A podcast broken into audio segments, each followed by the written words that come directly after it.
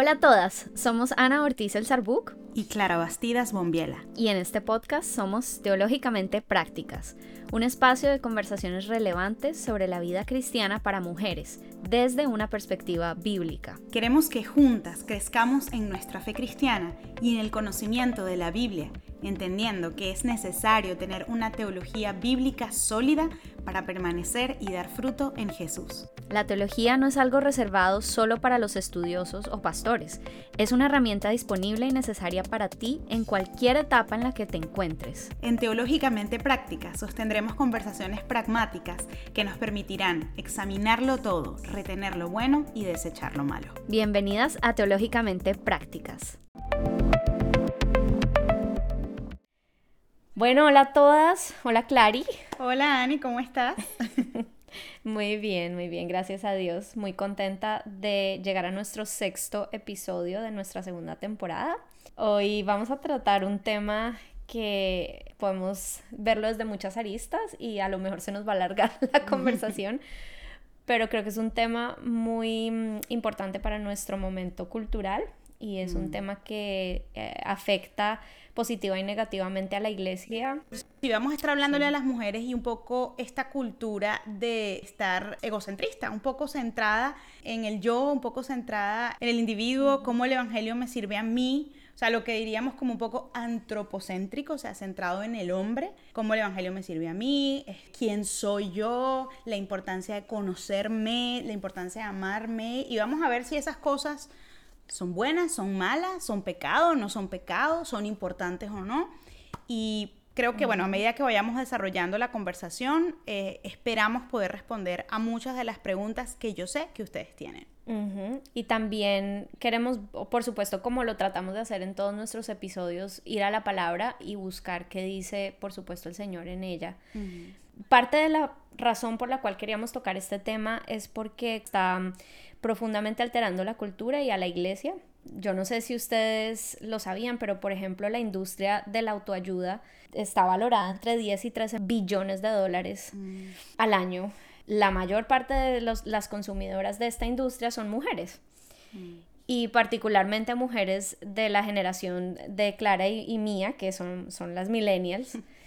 Entonces, pues creo que la mayoría de, nuestras de nuestros oyentes son de esta generación, aunque pues no importa la generación que seas, eh, creo que eh, el autocentrismo, la autoayuda, el individualismo, este tipo de temas van a de alguna manera afectarte en algún punto de tu vida porque está en todas partes el mensaje y mm, como dijiste tú, Clary, pues queremos ver qué, podemos analizar de este tema, qué podemos retener, qué podemos desechar y por supuesto a la luz de la palabra. Y también queríamos ver este tema porque hay unas ideas que últimamente hemos visto muy popularizadas mm. y, justamente eh, detrás de cámaras, tras bambalinas, le decía a Clary que mm, eh, en un post en Facebook eh, alguien preguntó cuáles son como las mentiras que, que has escuchado en la cultura y de ahí saqué estas ideas que quería compartirles que son muy populares, pero que no necesariamente son muy verdaderas. Entonces, es, es algunas de las ideas que queremos analizar hoy. Por ejemplo, tú eres suficiente y perfecta tal y como eres. Hay una persona que se llama Florence Given, no, no la conozco, pero dijo, tú eres el amor de tu vida, así que actúa como tal. Mm. Otra persona, eh, una mentora espiritual llamada Karina Rivera, dice que el amor propio es hacer siempre lo que amas, escuchar a tus emociones, aceptarte y valorarte, arreglarte para ti, elegir siempre tu paz mental y ponerte como prioridad. Mm. Otra de estas ideas es que no puedes amar a tu prójimo hasta que aprendas a amarte a ti mismo o que no puedes ser amada o amado hasta que te ames a ti mismo o a ti misma. Y finalmente, mi favorita. bueno, quiero aclarar, ¿no? Es mi favorita porque me da mucha risa, pero no, no, es una, no es algo cierto y ya vamos a ver que en la palabra de Dios no está. Pero es esta idea de que Dios dijo, ayúdate que yo te ayudaré. Uy, Ani, qué, qué fuertes es. Y me resuenan mucho porque las escucho y es como cosas que leo todos los días en redes. Y perdón por la interrupción, pero ah, hay, hay, muchas más ideas que yo, o sea, ahorita como cuando hablabas me venían a la cabeza de cosas que siempre estoy viendo ahí.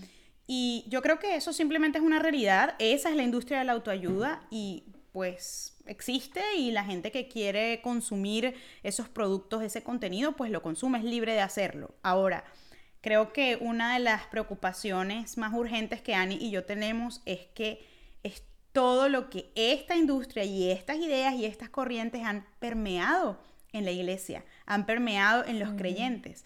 Y bueno, yo creo que es importante empezar reconociendo que hay cosas de este tema que son positivas y que en realidad parten de una buena idea, ¿no? Que es hacer todo lo que sea posible para que nosotros podamos tener una vida que tenga un impacto positivo para nosotros mismos y para los demás, mm. ¿no? No hay nada negativo en querer educarnos mejor, establecer metas valiosas, ser disciplinados para obtener buenos resultados, animar a otros para que lo logren mm. también, ese tipo de cosas pues son positivas, ¿no?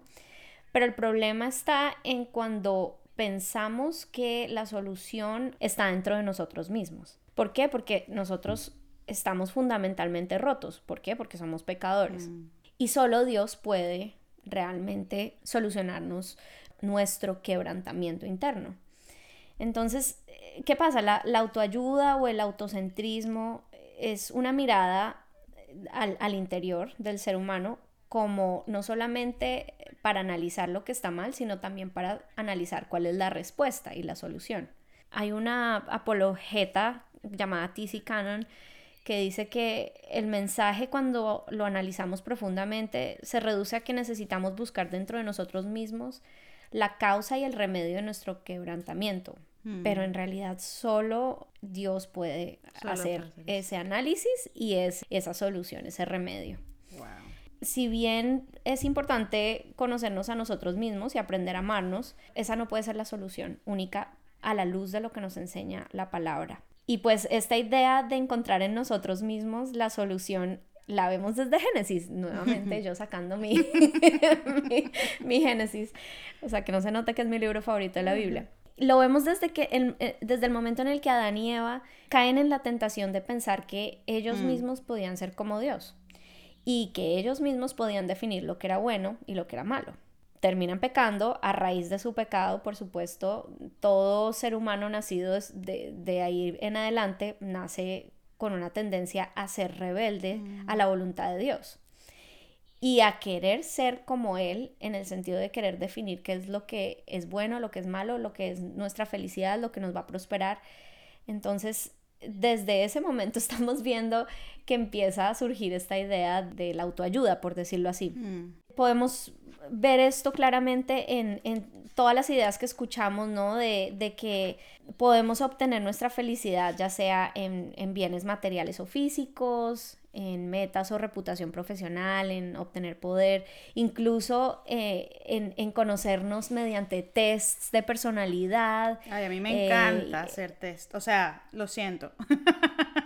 pero eso revela una raíz de nuestro corazón, pero ya vamos para allá. No, y, en realidad no está mal, sino que el énfasis que le damos a este tipo de cosas como la cura para nuestros males es lo que debería alertarnos. ¿Por qué? Porque lamentablemente estas ideas son limitadas. Es, este tipo de, conocimiento, este mm. tipo de ayudas, pues son limitadas. Nos van a, ayudar a, entender un poco la realidad, pero no nos van a dar una imagen adecuada de la realidad que hay en nosotros mismos y a, nuestro alrededor, que realmente solo nos puede dar la palabra de Dios.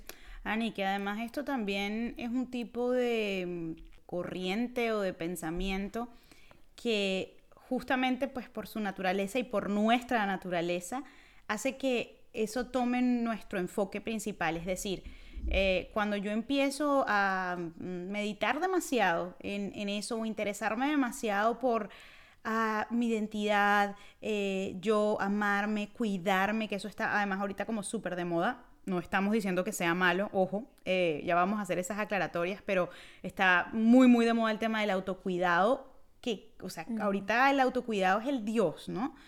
Que yo creo que tiene, es, una idea rescatable y ahorita yo creo que les voy a compartir un testimonio eh, por allí que tengo acerca de, un extremo en el que caí en algún momento de mi vida, pero este tipo de ideas eh, suelen eh, tener como un tipo de fuerza que nos hace enfocarnos demasiado en ellas porque nos estamos enfocando en nosotros, nuestro instinto, como decía Annie, es tratar de encontrar la respuesta en nosotros, ¿no? Eh, y pues allí Dios ha revelado en su palabra y lo sabemos quienes somos cristianos que ahí nunca va a estar. Y a veces como, yo he escuchado incluso a gente que dice, no, bueno, o sea, obvio que en mí porque Dios vive en mí, ¿no? Este, pero tú eres una cosa y Dios es, Dios es otra, ¿no? O sea, él, él simplemente, o sea, tiene la increíble misericordia de por medio de su espíritu habitar en nosotros, pero no quiere decir que tú seas lo mismo que Dios y entonces que la sabiduría de Dios eh, es tu sabiduría, porque no, Él te da la sabiduría, ¿no? Entonces, eh, esto, nos enciende un poquito, yo creo que las alarmas, ¿no? Acerca de, de y, vamos a estar, yo creo que resaltando esto toda esta conversación, pero no, o sea, no todas estas prácticas son malas, no, no queremos decir que el tema de, el principio, ¿no? De amarte a ti mismo es algo malo per se, lo malo es cómo lo entiendes y cómo lo aplicas, ¿no? O puede llegar a ser, mejor dicho, eso. Yo simplemente quería resaltar que esto es un poco engañoso y difícil de diferenciar de alguna manera eh, cuando empezamos nuestra vida cristiana. Y me refiero a que el tema del amor propio y de valorarte como mujer, por ejemplo, y de reconocer lo que tú eres y de lo que tú puedes hacer, como les decíamos al principio, esto no es una idea mala per se, pero la mayoría de nosotros cuando llegamos al cristianismo bueno, sabemos que pasa, hay, hay, hay un hecho, hechos espirituales que suceden que quizás no son tan tangibles para nosotros en el momento, pero digamos, Jesús nos da todo lo que podemos necesitar, ¿no? Nos da la salvación, nos justifica para siempre ante el Padre, eh, tenemos un destino eterno segurísimo en Él, o sea, sabemos que al morir vamos a ir al cielo, vamos a estar con Él, sabemos que vamos a reinar cuando Él reine, es decir, todo eso está es seguro para, el cristiano, incluso el que no sabe, ¿no? Aún el que está empezando su vida cristiana. Pero eso es un poquito como más intangible, ¿no? Entonces, a pesar de que tenemos seguridad de eso, no es algo que yo estoy aquí sentada y me acuerdo, ¿no? Como, ah, ah es que voy a reinar con él. Pues a veces me acuerdo, pero, pero no es algo... Sí, aterrizarlo es muy difícil. Exacto. Y cómo impacta eso mi vida diaria y mis problemas, a veces no, no pareciera, aunque sí tiene, pero no pareciera eh, tener como una relación tan inmediata. Pero Mm, al mismo tiempo, cuando nos convertimos, cuando empezamos a caminar con Dios, muchos de nosotros sí notamos otra diferencia, que es más tangible, que es que nos sentimos mejor, nos sentimos, experimentamos la paz del Señor, de repente escuchamos enseñanzas o prédicas o leemos en la Biblia que tenemos una identidad que nadie nos había dicho. Yo me acuerdo que eh, las primeras veces en mi vida que alguien me dijo que yo valía y que yo era importante y que yo era hermosa, o sea, todas esas cosas que pues son importantes también pues para, para el ser humano y para nosotras como mujeres, fue cuando yo conocí a Cristo. O sea, antes yo nunca había escuchado esas palabras, no, no, no tan absolutas y no de esa manera, ¿no? Entonces eso fue un gran impacto, un gran impacto en mi vida y creo que fue algo positivo, ¿no? El problema está cuando toda nuestra experiencia con el Señor se convierte en que Jesús nos hace sentir bien.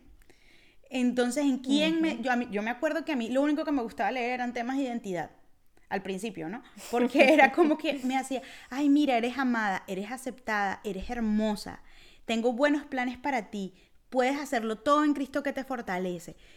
Y todo eso que acabo de decir es cierto, pero ese no es el centro del Evangelio. De eso no se trata la vida con Cristo, a eso no estás llamada a estar meditando todo el día en eso, Tampoco creo que estamos llamadas, y, lo digo esto pues con, temor y temblor, pero tampoco creo que estamos llamados a, que sea, ese sea el centro de un mensaje que compartamos en redes o en un ministerio o, o inclusive con los demás. Y yo creo que tenemos, necesitamos el discernimiento del Espíritu Santo para poder decir, hey, ah, eh, se, está, se está pasando este mensaje de la raya o estoy meditando demasiado en mí misma, ¿no? No, y es que esa línea entre lo que te da una adecuada comprensión de quién eres tú en Cristo y dónde empiezas a sobreenfocarte en ti misma, esa línea es muy delgada. Hmm. Y pues yo creo que eso es una buena forma de empezar a hablar del tema de la autoestima.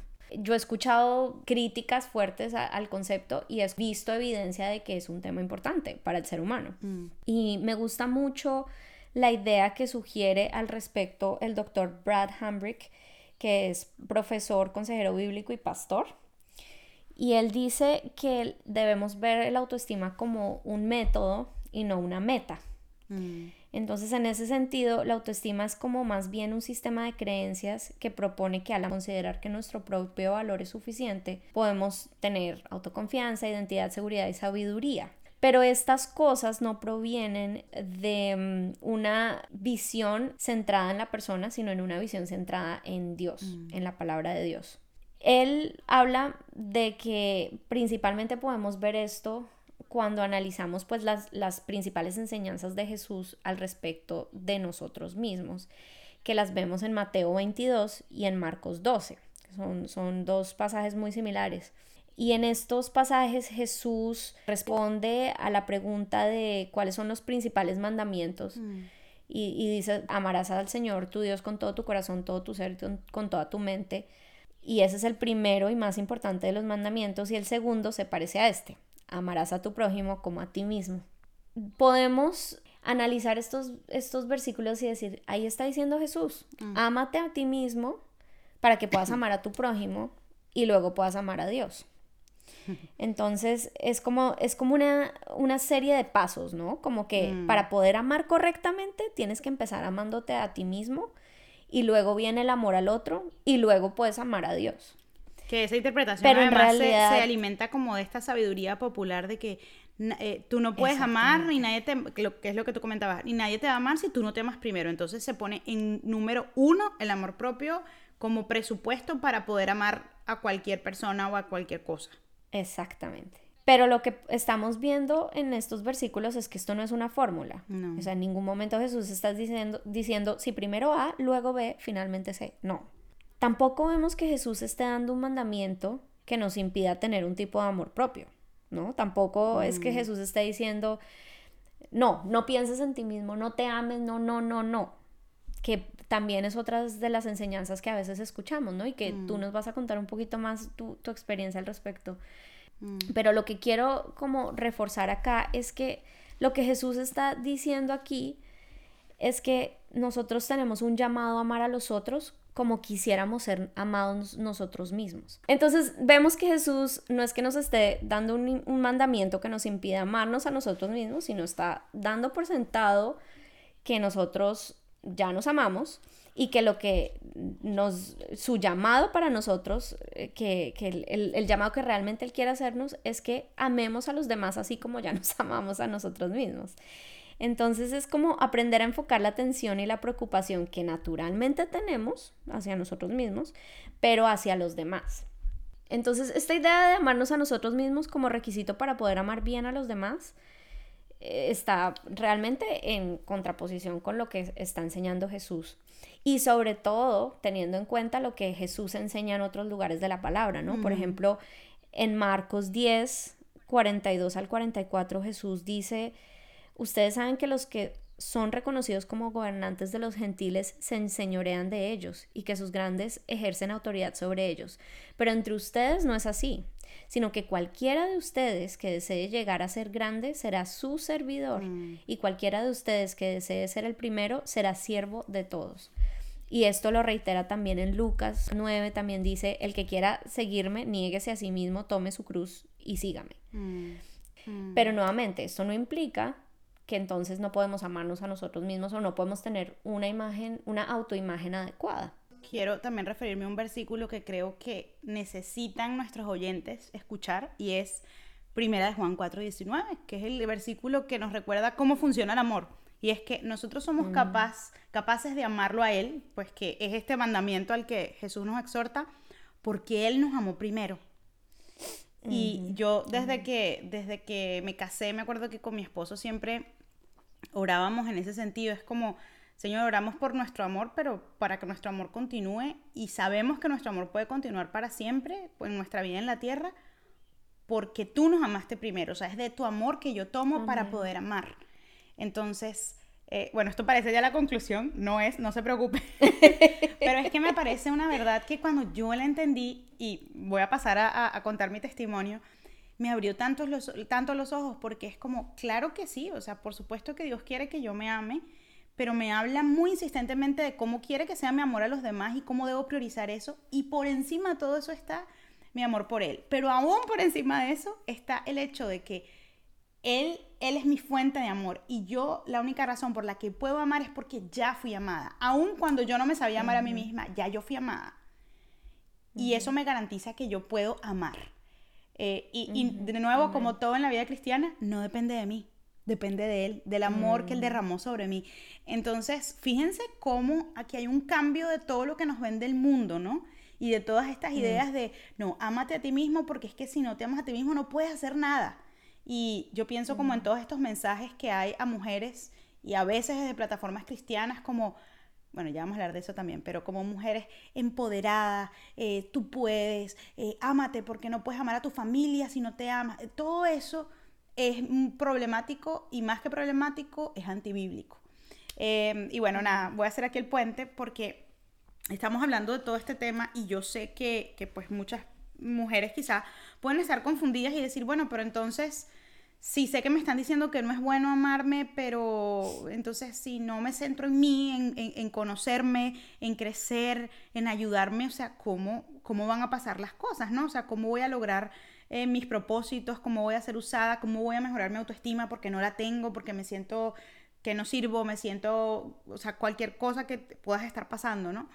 Y yo pasé un tiempo de mi vida así. yo nunca fui una persona como con la mayor de las seguridades, un poco pues por, por mi historia personal de, de mi familia. Que Contrario al conocimiento popular. Exacto. No, no, tal cual. O sea, a mí, de hecho, cuando yo cuento un poquito esa, ese testimonio de, de que yo siempre fui una persona muy insegura, la gente se sorprende, pero es que, o sea, yo mm, sí tengo facilidad para hablar y para hablar en público, pero eso no me hace, que, o sea, eso no necesariamente hace que yo sea súper segura, pero no, no me llamaría súper segura, simplemente que sé quién es Dios y sé que Él vive en mí, pues y eso, y eso es lo que debe importar. Pero siempre tenía como estas, estos temas de identidad y estos temas de mi valor y de que, de, incluso de, de, lo que Dios podía hacer en mí, porque yo pensaba como que, ah, no, pero yo no tanto y eso. Y hubo una época de mi vida, especialmente después que había vivido como, como una situación de rechazo bien fuerte en mi vida, que fue una combinación, ¿no? Como de malas enseñanzas, pero también de que mi corazón estaba eh, muy mal y estaba en un lugar que no estaba sano.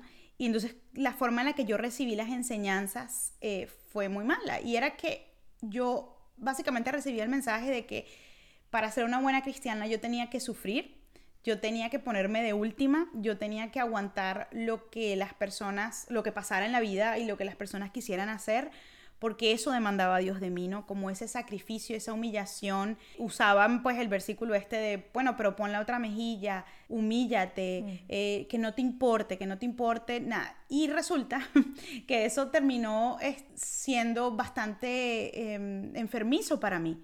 Y de hecho me, llegó a enfermar físicamente esa situación. ¿Por qué? Porque yo empecé a vivir como si yo no tenía dignidad, como si me pasaba algo malo o alguien me hacía algo malo y yo tenía que aceptarlo porque eso venía de Dios, porque la voluntad de Dios es que suframos todo el tiempo.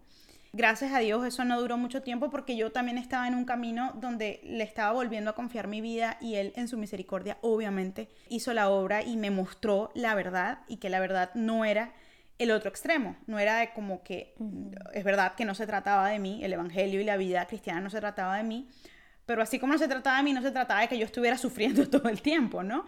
Sino que había gozo disponible en el Señor para vivirlo hoy, no solamente en la vida eterna. Y algo más importante que también estábamos hablando tras bastidores, era la importancia de que, como sí se ve ese amor propio, poniendo límites sanos a las personas cumpliendo con diligencia el mandato y la responsabilidad que tenemos en Proverbios 4:23 de guardar nuestro corazón por sobre todas las cosas porque de él mana la vida. Y eso es un principio, parece que lo escuchamos siempre, pero es un principio que yo sí creo que esa es la manera sana, la manera bíblica de vivir ese amor que el Señor nos llama a tenernos a nosotros y sobre todo honrarlo con el valor que Él nos ha dicho que tenemos por medio de su sacrificio, ¿no? Yo no me puedo, o sea, yo no me puedo sobrevalorar ni ponerme en el centro de todo porque no lo soy, pero tampoco puedo caer, y, yo creo que eso también es egocentrismo, caer en el otro extremo de no, yo no soy nada, yo no soy nadie, eh, voy a vivir esta vida de, de, sufrimiento que los demás hagan porque esto es la vida cristiana, porque eso tampoco es bíblico. Y yo estuve en ese extremo y la verdad me hizo mucho daño, les decía, o sea, hasta me enfermé físicamente de una enfermedad como súper rara, que eso Dios me sanó, eh, fue una, pero fue una cosa como que me duró un tiempo y al final era tanta tristeza que yo que no entendía porque yo, yo iba a la iglesia y oraban por mí y no se quitaba y al final era que yo me había entregado de sufrimiento, como si Dios me estuviera diciendo eso, ¿no? Y Ani, perdón que me extienda, pero quería hacer una referencia rapidita a cómo entonces se aplica esto, ¿no? Porque, ok, Clara, nos acabas de contar que no estamos llamados a estar sufriendo en una esquina todo el, todo el día y dejando que nos pisen, pero tampoco estamos llamados a sentirnos el centro del universo, ¿no? Y yo les, he contado a las personas que me siguen, sobre todo en Instagram, que yo siempre he luchado un poquito, un poquito mucho, con el tema de la comparación. Y la comparación, si tú la dejas andar, se convierte rapidito, o sea, en cuestión de minutos, en envidia. Y eso es un pecado que de verdad es horroroso. Este, es un pecado que nos contamina. Te destruye. Y, contamina a, a, los otros y no te permite amar. Y yo lucho activamente con eso porque tiendo mucho a hacerlo, pero sé el peligro, entonces como que le pido a Dios que me ayude. En ese, en ese proceso, em, yo lo he compartido y yo le he preguntado como a muchas personas, como, ay, ¿cómo se resuelve eso? Y hoy en día, como yo, la, gente sabe que yo he, lidiado con eso, me preguntan, ¿no? Entonces, hay gente que dice, no, no, eso es eh, volviéndote más segura de ti misma. No, la comparación se, se, resuelve sabiendo quién eres en el Señor y todo lo que puedes lograr y todo lo hermosa que eres y todo lo capaz que eres. Y saben que no, no se resuelve así. Porque los que, las personas que, que han alguna vez de su vida eh, caído en comparación o en envidia saben que nunca es suficiente. O sea, cuando tú te comparas, eh, a veces la respuesta, y yo lo hacía por mucho tiempo, ¿no? Eh, después que había pasado esa etapa que les conté, era como muy mi respuesta de, bueno, no, no, pero ¿quién soy yo? ¿Y qué puedo hacer? No, no, yo, y, yo soy competente y, yo soy una hija especial del Señor, que es verdad, pero no he, no puesto eso en el centro. Y saben que nunca, nunca se, había, se curó mi, mi, mi problema con la comparación así. Nunca. Hasta que yo encontré Gálatas 6, eh, del 3 al 5, y se los voy a leer rapidito. Este versículo dice, porque si alguien se cree que es algo, no siendo nada, se engaña a sí mismo. Pero que cada uno examine su propia obra y entonces tendrá motivo para gloriarse solamente con respecto a sí mismo y no con respecto a otro, porque cada uno llevará su propia carga. Y básicamente este versículo lo que nos está diciendo es que nuestro orgullo es un engaño y que la, como la medicina para la comparación no es sentirte mejor sobre ti misma, no es eh, trabajar en tu autoestima e ir a una clase de autoayuda y saber que eres valiente, hermosa, escogida, aceptada, llamada. No, es luchar contra el pecado del orgullo y dejar de creer que tú eres algo más de lo que no eres porque sin el Señor no somos nada y no somos suficientes sin el Señor el compararme parte de que yo pienso que yo debería ser más. Y cuando me doy cuenta que no lo soy, me deprimo. Eso es puro orgullo. Entonces no, es un problema de autoestima, es un problema de orgullo. Y esta que les conté después como una aplicación práctica eh, y de por qué es importante no abundar demasiado en estos temas de, tratar de reparar nuestros problemas con más autoayuda y con más autoestima si no están basados en la palabra de Dios. Amén. Y eso está muy de acuerdo con también lo que dice Romanos acerca de no mm. tener un concepto más alto de nosotros mismos, sino de tener el concepto adecuado. Aquí vale la pena también hablar de los peligros y de la forma en que el Evangelio se ve adulterado por estas ideas, ¿no? Mm. Porque el problema es que empezamos a hablar es de la predicación de un falso Evangelio, donde se promete que si somos capaces de entender lo buenos y dignos que somos y lo maravillosos y los planes de Dios y etcétera, solo eh, cuando seamos capaces de eso podemos ser felices mm. o podemos ser libres o podemos ser sanos. Y entonces esto hace que caigamos en el engaño de que la obra de Cristo en la cruz mm, pues realmente mm. no es tan importante como la capacidad que tenemos en nosotros mismos de entender las cosas, de hallar el conocimiento adecuado, de proclamar las palabras adecuadas.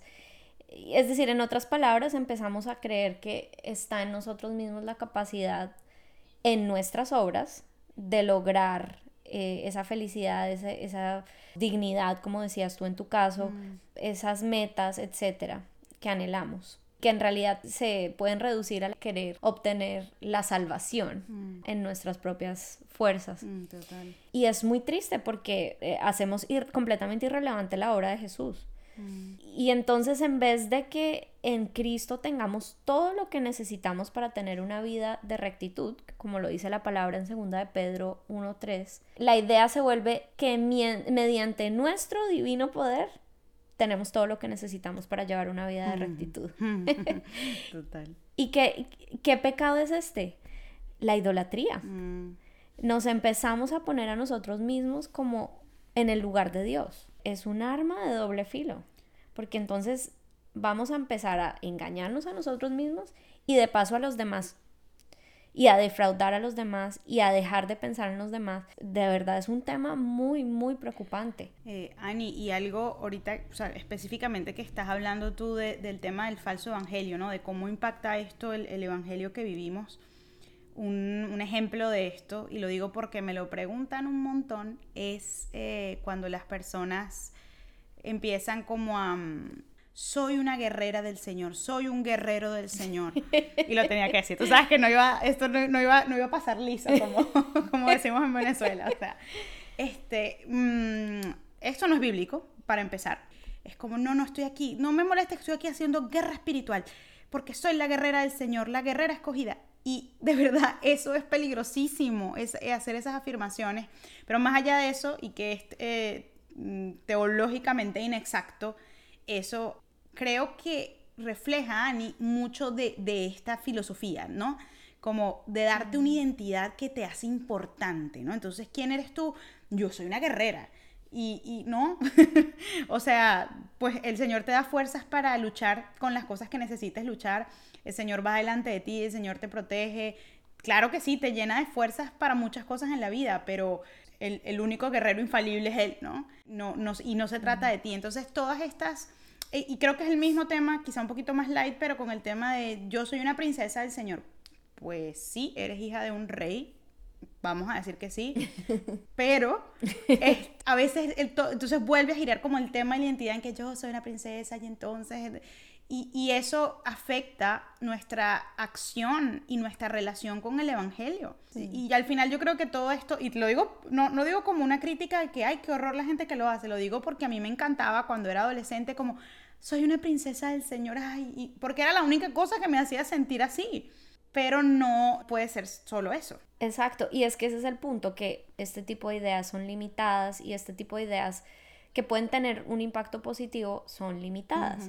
¿Por qué? Porque Dios es la única fuente de agua viva. Mm. y, es en su aprobación y en su amor que podemos encontrar la llenura de nuestras almas.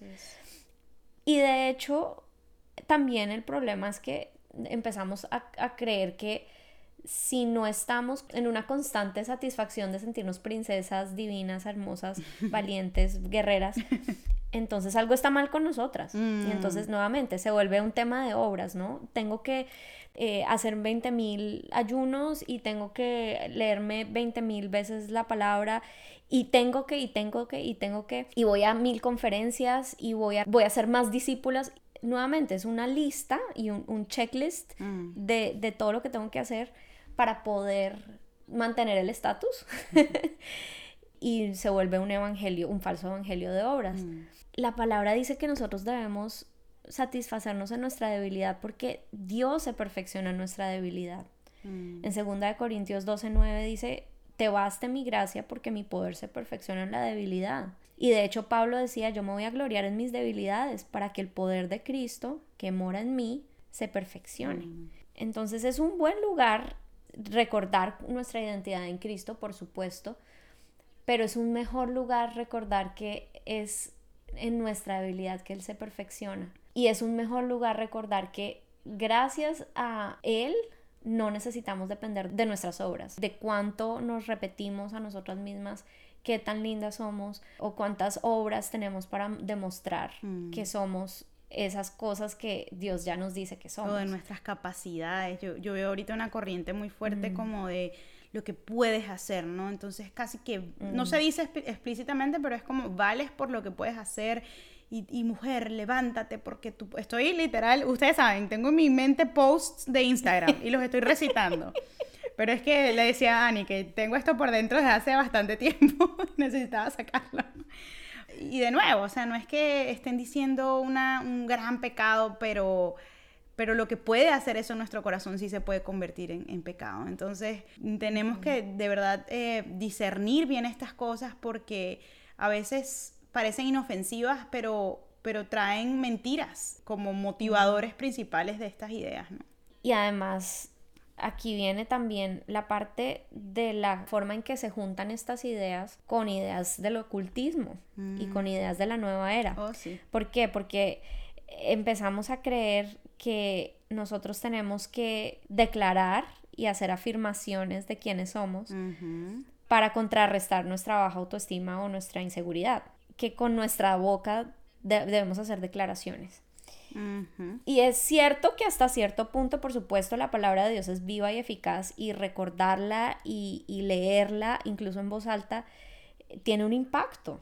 Pero el problema es que cuando tomamos porciones de la escritura, como lo hemos venido diciendo en este podcast desde el principio, cuando tomamos apartes a nuestro antojo de la Biblia para que esas, esas escrituras eh, se acomoden a lo que nosotros queremos hacer de ellas, pues estamos estudiando bastante inadecuadamente mm. la palabra y vamos a caer en error. Mm. Y nuevamente genera una mirada centrada en la persona, antropocéntrica, en vez de teocéntrica, centrada en Dios.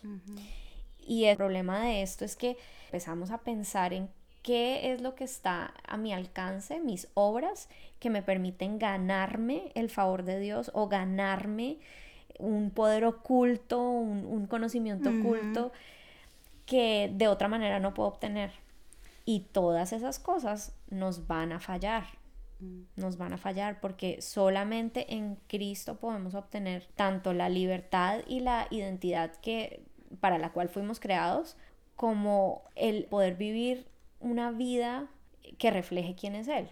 Sí. no al, contrario. Al final siento que una buena definición es como si viviéramos un evangelio que está a mi servicio. Exacto. Yo tomo todas las cosas buenas, o sea, porque además vamos a encontrar muchas porque Dios es infinitamente bueno y en la palabra encontramos todo su carácter bondadoso y todas sus bendiciones y veo cómo de todo eso yo saco cosas buenas para mí.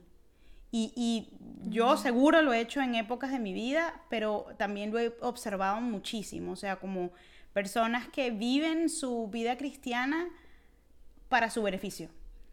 Y eso no es vivir el Evangelio, no es vivir al menos, podrán ser cristianas, pero no es vivir eh, la, vida como Jesús nos ha llamado a vivirla, ¿no? Exacto. Y esa es realmente la tesis fundamental que genera esta idea de Dios dijo, ayúdate que yo te ayudaré. Exacto. ¿Por qué? Porque lamentablemente la idea se vuelve prácticamente manipulemos a Dios para nuestro antojo. Entonces Dios se vuelve un Dios del que, es como el genio de la lámpara mágica que me concede mis deseos sin importar su voluntad si yo froto la lámpara de la manera adecuada, ¿no? Mm. Creemos que podemos manipular a Dios de esa forma, o sea, que, que, que ceguera, hmm. es, eso es estar cegados. Y lamentablemente, pues esto, esto está muy nuevamente influenciado por la cultura, ¿no? O sea, estas son las ideas de personas como Oprah Winfrey, ¿no? O Deepak Chopra o dentro de la iglesia hubo un libro en los años 50 llamado El poder del pensamiento positivo. Oh, sí. De Norman Vincent Peale. Él hablaba de esto, tenemos que tener pensamientos y declarar cosas para prácticamente manipular a Dios. Y usa versículos bíblicos, pero a su antojo. Ani, de hecho, o sea, tú nombraste ese libro y eh, dije que sí porque me resonó muchísimo, porque aunque creo que es bastante antiguo, continuó, ¿no? En la cultura de la iglesia por muchas décadas, entonces como que creo que esa es la forma en la que se terminan filtrando esas ideas, pero hoy en día, o sea, tenemos eh, literatura cristiana, sí, se merece ese nombre, que de verdad no quiero dárselo, eh, moderna, que donde están esas ideas. Hay uno que se me está escapando ahorita, que es muy famoso en Estados Unidos, Ani, seguro tú lo sabes, solo que si no te sé decir cómo es, no vas a llegar al nombre. Pero creo que es em, como que... Eh, la Girl Wash Your Face. Es, ¿Ella? Sí, es esa, es esa. Girl Wash Your Face, sí. Que, Pero también hay uno que, que, que Rachel Hollis. Esa, Rachel esa misma señora. Rachel Hollis. Que, ¿por qué la nombro? Bueno, porque no tengo un ejemplo tan, tan cercano en español, aunque sí hay, pero ella es cristiana, ella dice ser cristiana. Como dice ser cristiana, obviamente llegó a un público, llegó a un público no cristiano y a un público cristiano. Entonces el público cristiano, pues, fue muy influenciado por esas ideas de Tú no tienes que disculparte por nada, tú eres suficiente, tú tienes que make it happen, no como hacer las cosas suceder. Y creo que es un gran reflejo de todas estas ideas como condensadas en un libro. Gracias a Dios he visto muchas mujeres y hombres de Dios que le han dado como una respuesta al contenido de este libro y han señalado por qué no es bíblico, porque de hecho es contra bíblico, este, antibíblico fue lo que quise decir. Em, pero digamos, pilas porque hay muchas cosas por ahí que están rondando que, porque, miren, porque algo tenga la etiqueta cristiana no quiere decir que tenga un contenido genuinamente bíblico. ¿Ok? Y tenemos que estar Porque siempre en la sección de libros cristianos no significa que se... Sí.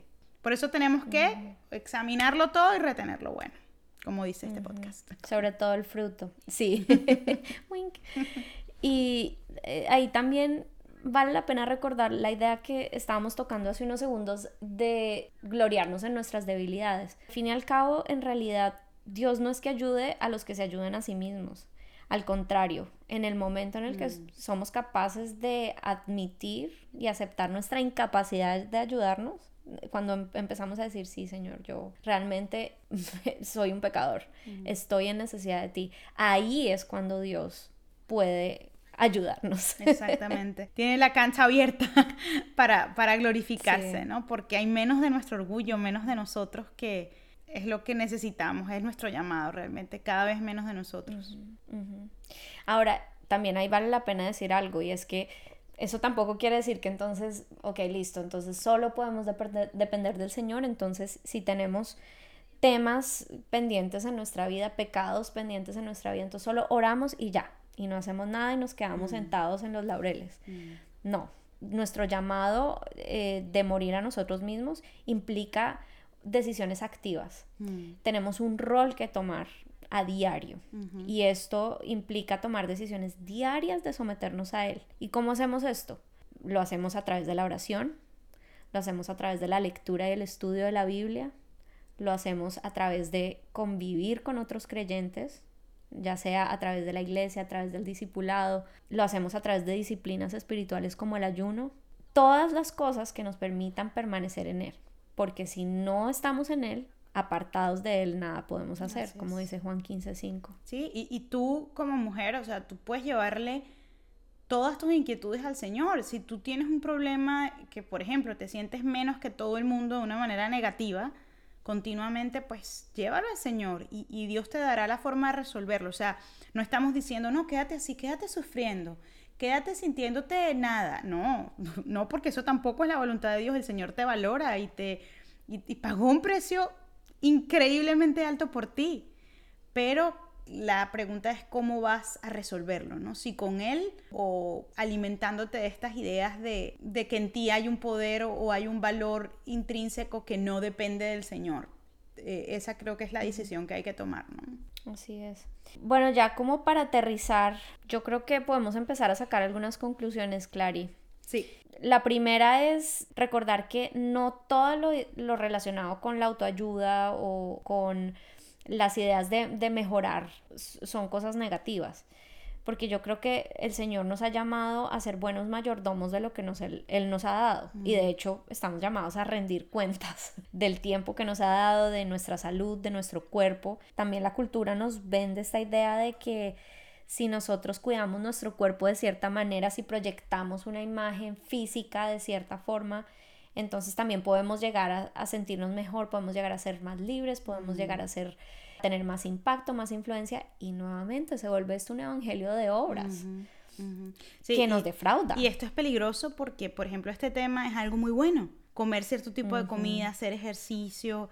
Eso es algo muy bueno que creo que tiene un excelente, hay principios bíblicos, ¿no? Para esto, cuidar del templo para empezar, ¿no? Cuidar de nuestro cuerpo. Mm. Pero como toda cosa que no está, no es que esto sea anticristiano, obviamente, pero digamos, yo no estoy ahí centrándome en Jesús, estoy centrándome en cuidar del cuerpo. Facilito cruzamos la línea del fanatismo y de la idolatría y lo veo muchísimo pasar, ya sea con el ejercicio o con que no, no comas esto porque esto es malo, eh, porque esto... Y ya, o sea, eso fue, además eso fue un tema resuelto en, el, en, el, en, la, Biblia. o sea... y seguimos, no, no, que, y con mi respeto a todos los que piensan como piensen, o sea, no que hay que ser vegano, no que hay que ser vegetariano, no que hay que ser, está bien, o sea, lo hermoso es que en Cristo hay libertad para que tú lo hagas, pero que no se vuelva eso el centro, porque es lo mismo, yo creo que con, con los halagos o con el empoderamiento es como, no, es que lo más importante es la comida y lo que, y lo que como porque me cuido y me siento bien y la libertad y puedo hacer lo que...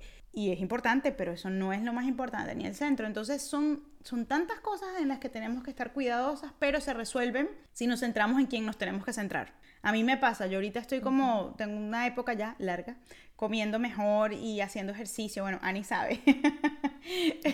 Somos compañeras de ejercicio. a la distancia, a la distancia, pero sí.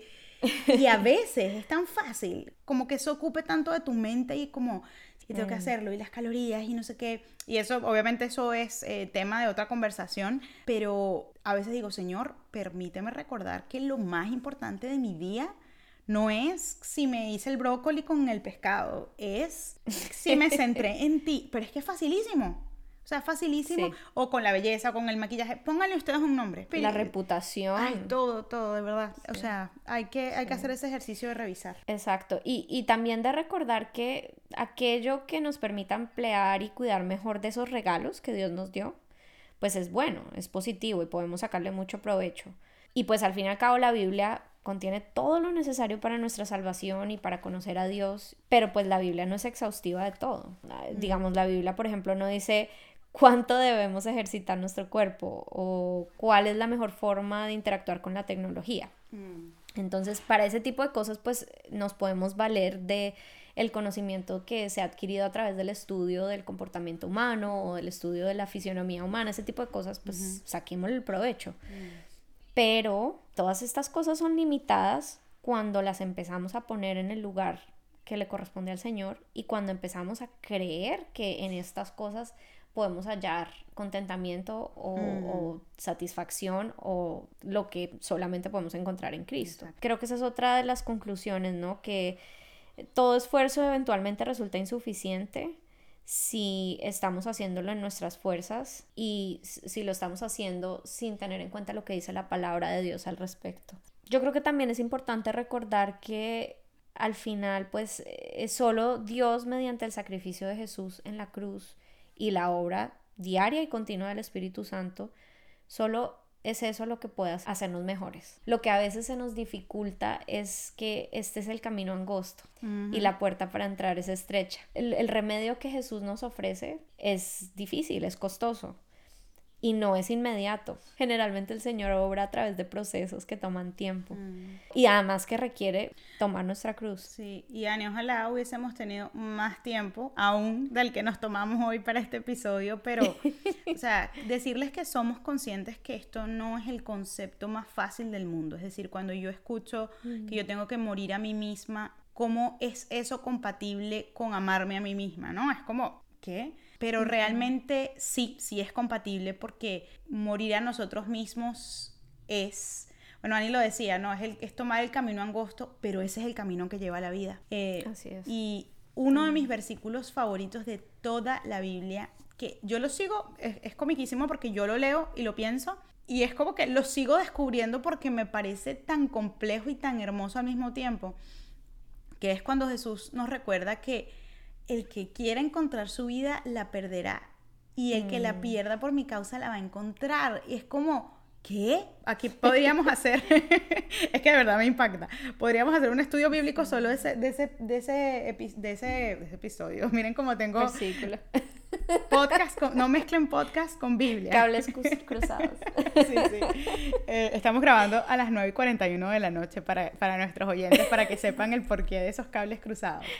Ah, no, pero ese versículo realmente nos dice tanto de todos estos principios que hemos hablado hoy, porque nos recuerda que cuando yo vivo mi vida centrada en mí, en encontrar mi vida, en darle un sentido, en, hacerla productiva, yo voy a perderla, lo que es la verdadera vida, pero si yo la pierdo, si a mí, si yo estimo todas esas cosas como basura, por la causa del único que realmente es mi vida, porque la Biblia dice eso, que Cristo, Él es nuestra vida, yo voy a encontrarla, porque la vida está en Él.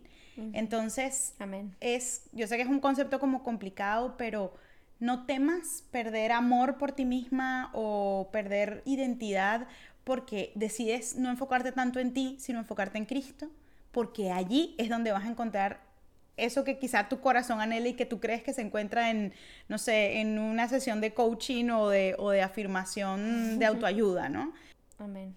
Pues yo creo que hemos llegado a un muy buen lugar para aterrizar este episodio. Gracias a todos los que nos escucharon hoy y nos han venido escuchando en esta segunda temporada. Por favor, eh, si no nos han acompañado a seguirnos en Instagram o en Facebook, los invitamos a hacerlo. Tenemos nuestras cuentas allí. También en el canal de Clary de la Biblia Clara están publicados estos episodios de nuestro podcast.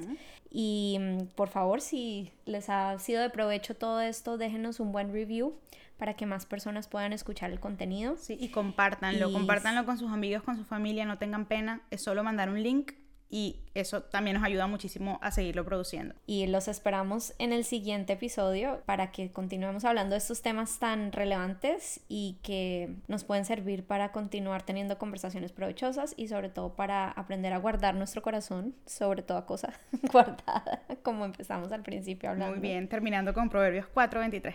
Ahí está, ahí está. Bueno, nos vemos. Nos vemos en el próximo. Chao. Chao. Y esto fue Teológicamente Prácticas.